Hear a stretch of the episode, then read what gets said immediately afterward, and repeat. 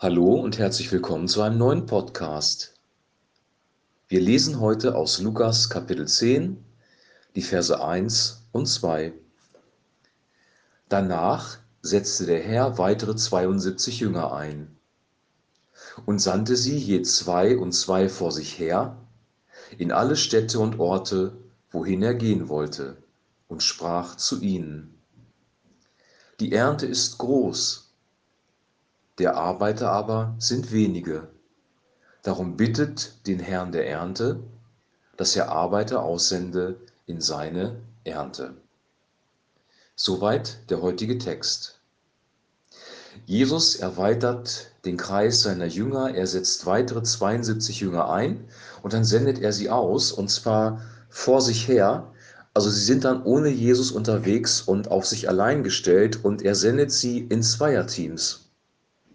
Das ist wichtig zu wissen, ähm, dass er das gemacht hat, weil ich glaube, wir sind heute so Individualisten und Einzelgänger geworden und die Bibel spricht hier von Zweierteams. Und ich glaube, dass jeder Christ einen guten Freund braucht, einen Partner im Dienst, mit dem er unterwegs ist, mit dem er ähm, das Reich Gottes weiterbringen kann und Dinge bewirken kann. Denn die Aufgabe dieser, dieser Jünger war, genau das Gleiche zu tun, was Jesus getan hat, nämlich das Evangelium vom Reich Gottes zu verkündigen, Kranke zu heilen und dämonisch Besetzte freizusetzen. Und sogar Totenauferweckungen sollte es geben. Also sie haben den gleichen Auftrag bekommen, den Jesus auch durchgeführt hat und ähm, sie sollten sozusagen das Evangelium weiter verbreiten. Multiplikation nennt man das heute. Dann sagt er zu ihnen, die Ernte ist groß, der Arbeiter aber sind wenige, darum bittet den Herrn der Ernte, dass er Arbeiter aussende in seine Ernte. Das ist auch wichtig, dieses göttliche Prinzip zu verstehen. Er hat ihnen nicht gesagt, werbt Leute an für die Arbeit. Geht auf Menschen aktiv zu. Versucht sie in den Dienst reinzubinden. Startet vielleicht eine Stellenanzeige oder macht Werbung, wie wir das heute machen würden, sondern bittet den Herrn der Ernte, damit er Arbeiter einsende in seine Ernte. Der Herr der Ernte ist Gott der Vater selbst.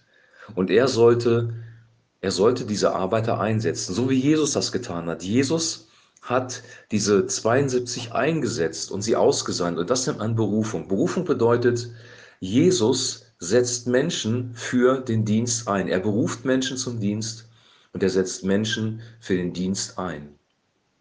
Wenn du Christ bist und gerne ja für das Reich Gottes unterwegs sein möchtest, ist es wichtig zu wissen, für was bist du berufen? Wo möchte Gott dich einsetzen? Dazu braucht es Zeit, seine Gegenwart zu suchen, seine Stimme zu hören und dann in seinen Wegen zu wandeln. Es braucht auch andere Menschen, die, ähm, die dich mit hineinnehmen in den Dienst. Wir sind nicht als Einzelkämpfer gemacht, sondern wir sind dafür gemacht, in Gemeinschaft zu leben und gemeinsam das Reich Gottes voranzubringen. Einer schlägt tausend, zwei schlagen zehntausend. Potenzielles Wachstum. Zwei zusammen loszuschicken hat noch einen weiteren Vorteil. Wir haben alle gute Zeiten, wir haben schlechte Zeiten. Und wenn du gerade eine schlechte Zeit hast und dir vielleicht der Glaube abhanden gekommen ist und du bist ganz allein unterwegs und bist konfrontiert vielleicht mit Leuten, die dich herausfordernd in Frage stellen, kann das sehr, sehr schwierig werden für dich. Wenn dann aber jemand dabei ist, der gerade stark ist im Glauben und dich unterstützen kann und wieder aufbauen kann, könnt ihr trotzdem das Reich Gottes weiterbringen. Ich glaube, dass wir wirklich in dieser Kategorie Teams denken müssen und dass das auch für das Reich Gottes, für die Gemeinde wichtig ist. Ich möchte einen Vergleich ziehen zur säkularen Welt. Mir ist mal aufgefallen, ich gucke meinen äh, Söhnen immer regelmäßig die Bundesliga, fängt jetzt übrigens ähm, bald wieder an. Ähm, und was mir aufgefallen ist, dass gute Trainer, die wirklich erfolgreich sind, die wirklich etwas bewirken können, die eine Mannschaft motivieren können, immer einen guten Co-Trainer haben. Und wenn dieser gute Trainer den Verein wechselt, einen, einem neuen Verein sich anschließt, geht in der Regel der Co-Trainer mit. Und der Trainer und der Co-Trainer sind, obwohl sie vielleicht relativ häufig die Vereine wechseln, das ist ja eine große Fluktuation, so drei, vier Jahre, vielleicht auch fünf Jahre, dann geht man woanders hin. Aber dieser Trainer und der Co-Trainer sind über eine längere Zeit zusammen, weil sie dann zusammen wechseln. Da ist ein Team entstanden. Man kann sich gegenseitig vertrauen, man weiß, wie der andere tickt, man kennt seine Stärken und man kann, kennt seine Schwächen und man kann sowohl die Stärken als auch die Schwächen ausgleichen. Und zusammen sind sie dann ein schlagkräftiges Team. Ich wünsche dir und ich wünsche mir, dass wir diesen Gedanken von Gott erkennen. Und ich möchte nochmal die drei wichtigsten Punkte nennen. Der wichtigste Punkt ist Punkt eins: Gott schickt dich in den Dienst. Gott beruft dich. Und wenn wir Mangel haben an Mitarbeitern in Gemeinde, ist es wichtig, den Vater zu bitten, dass er Arbeiter sende in die Ernte. Dass wir Gott bitten und nicht voreilig Menschen einsetzen, die vielleicht die Begabung nicht haben oder das Herz nicht haben für den Dienst. Wir bitten Gott um Arbeiter für die Ernte und wir gehen selber in unserer Berufung. Das ist der Punkt eins. Der Punkt zwei ist, geh nicht allein.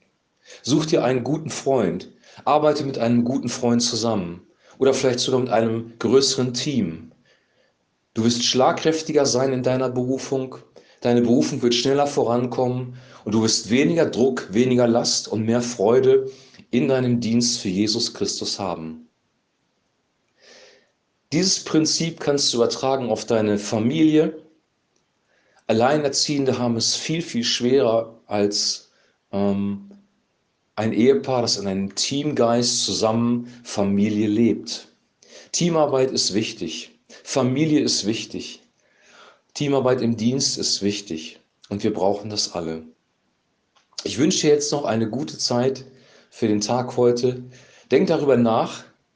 Und wenn du alleine unterwegs bist, ich habe hier auch Hörer, die in keiner Gemeinde sind und die komplett alleine unterwegs sind, dann bitte Gott, dass er dir jemanden an die Seite stellt. Bitte Gott, dass du jemanden findest, mit dem du zusammen unterwegs sein kannst. Keiner von uns muss alleine sein. Wir brauchen jemanden, der an unserer Seite ist. Ich wünsche dir jetzt noch einen super gesegneten Tag. Genieß die gute Zeit und wir hören uns morgen wieder. Shalom.